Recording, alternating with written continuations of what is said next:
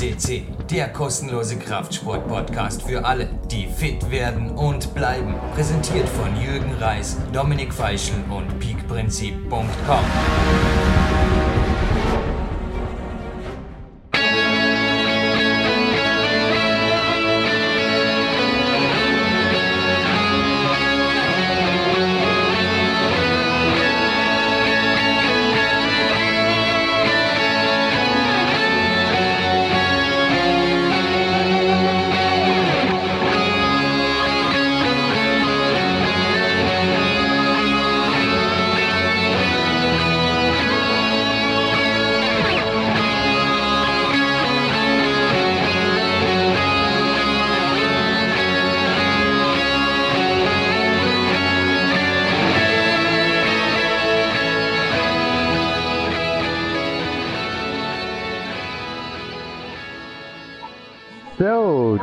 your host Jürgen Reis for PowerQuest CC, and I welcome the man who need no more introduction. Many times before, the Mr. Speed, Mr. Usain Bolt of speed climbing, world champion, and maybe also now second time world champion, Daniel Boldyrev. We record this now in uh, August, and we will put it online in fall, so we will see. Daniel, how are you? Hello, I'm I'm okay. I'm really happy, and I'm now I'm having the rest day, and uh, I came back from the Italy from the World Cup in Arco. I took a gold medal with best time in season 5:58. Yeah, for sure. Everything okay, and I'm also happy. Speak with Austria, with uh, with my friend Jürgen, with people who with my audience, with people who are interested in sport and climbing in me. Yeah, thank you so much for this calling. Daniel, now we are recording this. It's about uh, five weeks out for the World Championships. How will you spend these five weeks? First of all, congratulations for Arco for sure. You are also leading the Speed World Cup in the moment in the overall. Must be a great, Yeah, yeah, super, super season so far. Yeah, yeah, and uh, I, I hadn't competition in Moscow, but I had competition just in China, Chamonix, Villars, and uh, I had in one competition, and now I'm in the first uh, world ranking position. Yeah, it's good. In, in overall, yeah, it's good. About my five weeks, uh, uh, my coach uh, told me yesterday that uh, I need uh, uh, I need focus for different trainings because now I have I had I have in good condition for the speed for at moment and we have speed wall. You know that speed wall is one route. It's every day the same and sometimes we boring and sometimes we we don't we don't want to train in the speed wall because it's every day the same. And very important these five weeks will make very interesting very different and very physically and mental. And uh, it's different training. It's bouldering also session it's track and field it's uh, rafting it's uh, maybe uh, wrestling day it's uh, track and field it's um, also very good rehabilitation rehabilitation it's massage uh, uh, a lot types of training different positions and uh, in your head in your head must be a lot of a lot of different mind how you must preparing for training. And of course speed wall of course speed training of course special some exercise with uh, pull-ups with uh, one hand and a lot of push-ups some some lifting and some uh, some running in the speed wall with special uh, special equipment. But of course uh, of course it must be different with training also.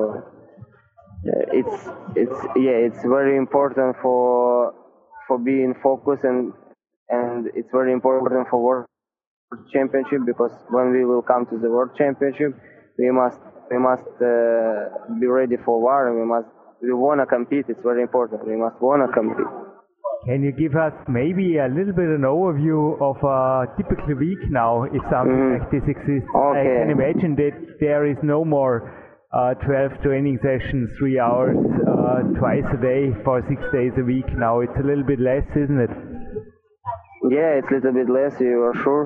It's maybe two, two and a half hours in the mor- uh, ah, for example, tomorrow Monday at nine o'clock in the morning, it's a one and a half hour training. It's first, it's like 20, 15 minutes running session, some track and field skills, uh, little bit maybe press exercise, and after uh, flexibility. And after one and a half hour, I will go to the massage.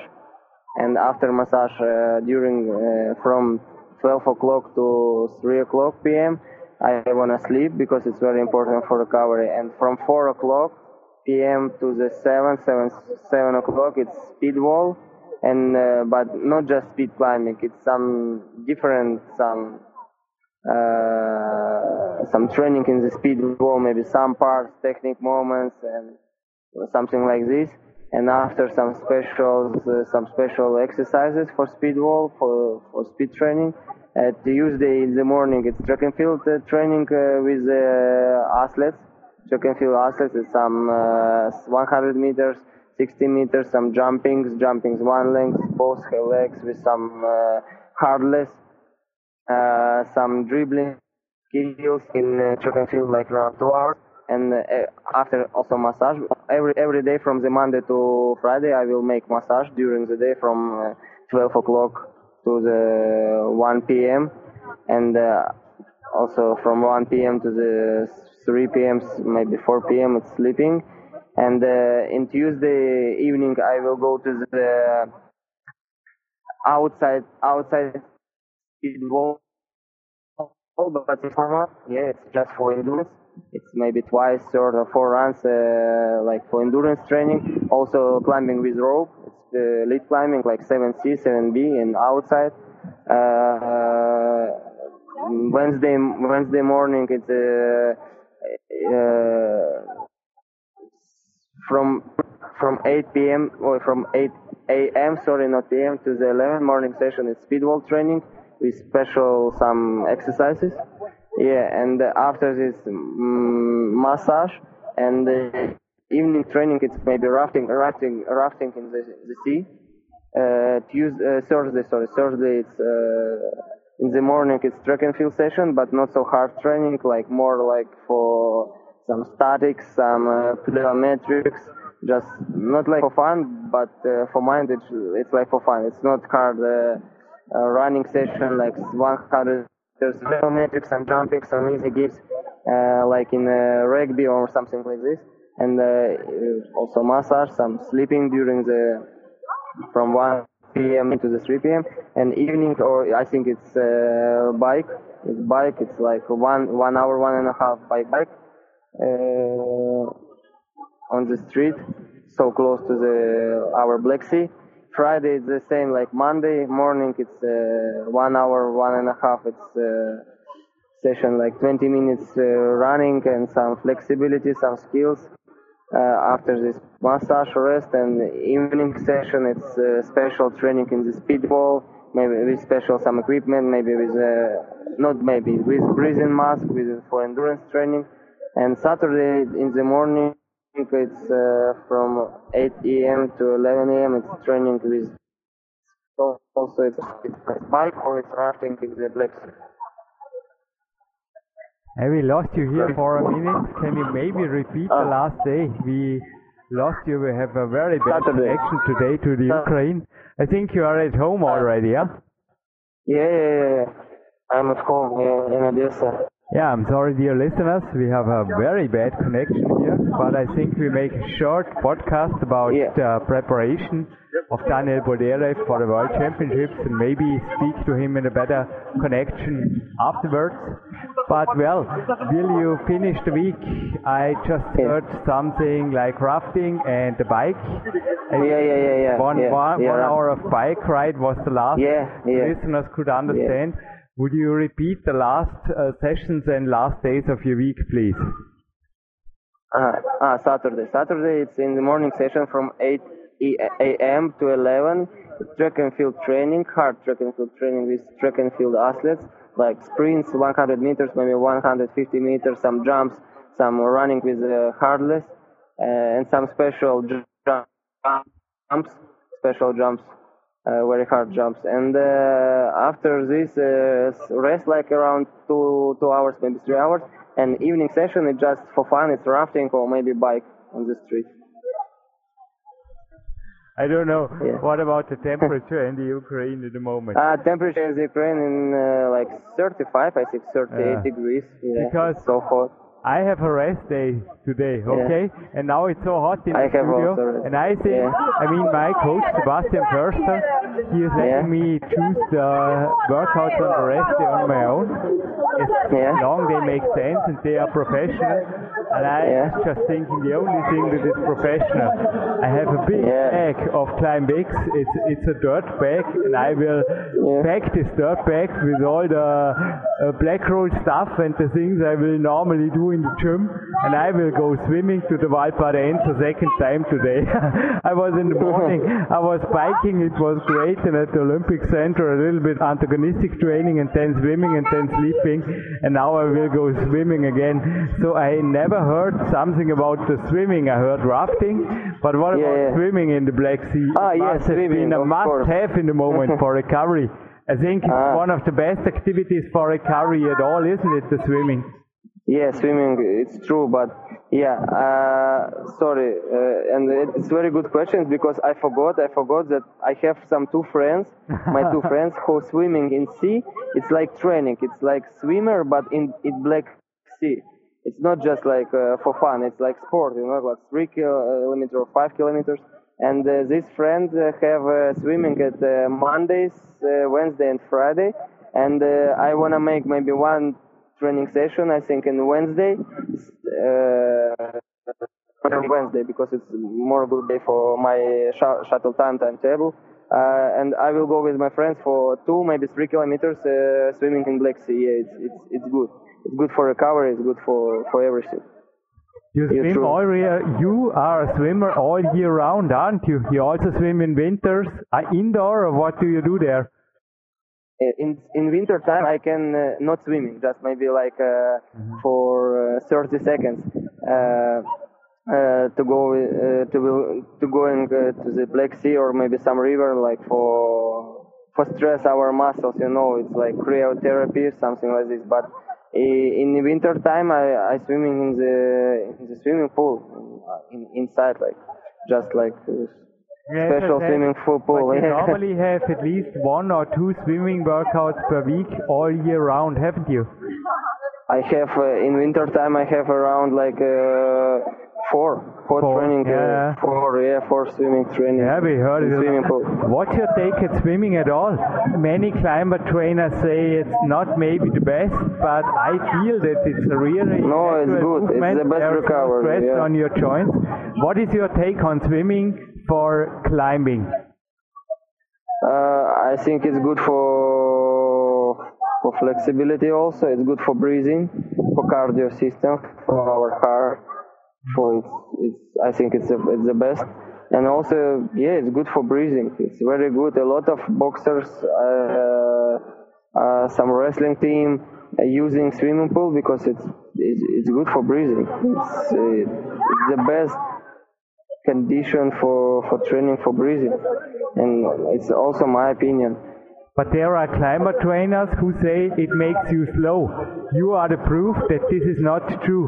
What do you think? It's that not- swimming is making muscles slow. Is this true?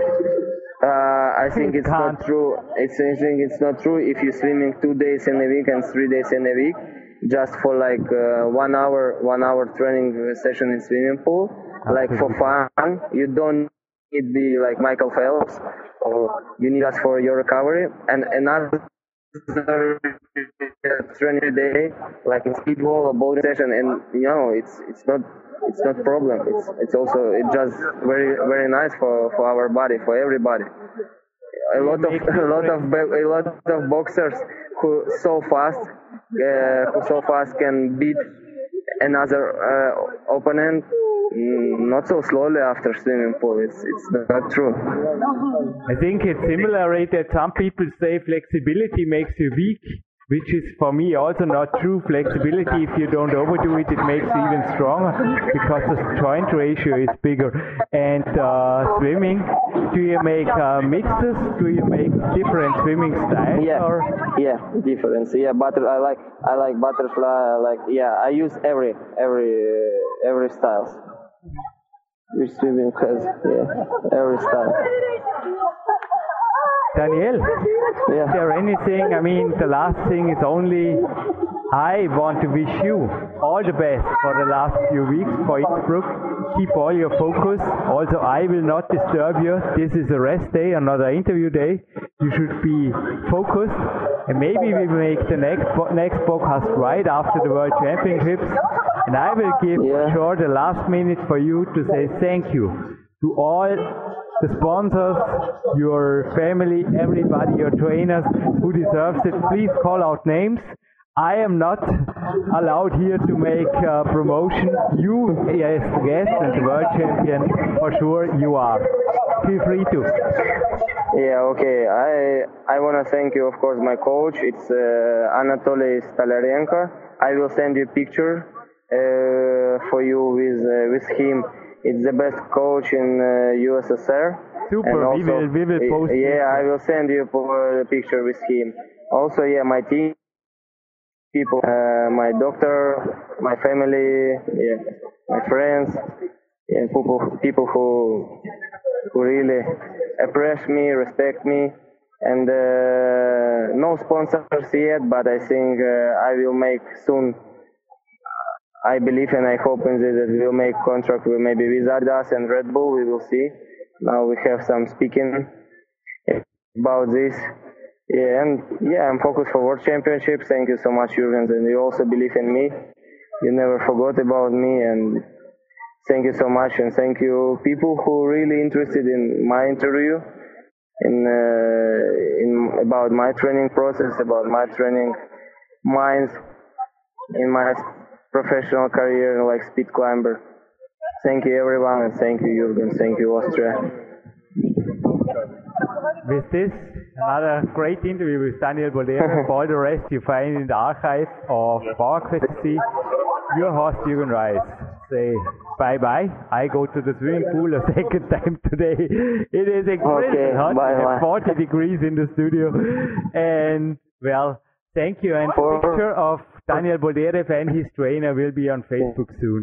Thank you, Daniel Boldyrev. It was a great honor. Speak to you soon. Thank you.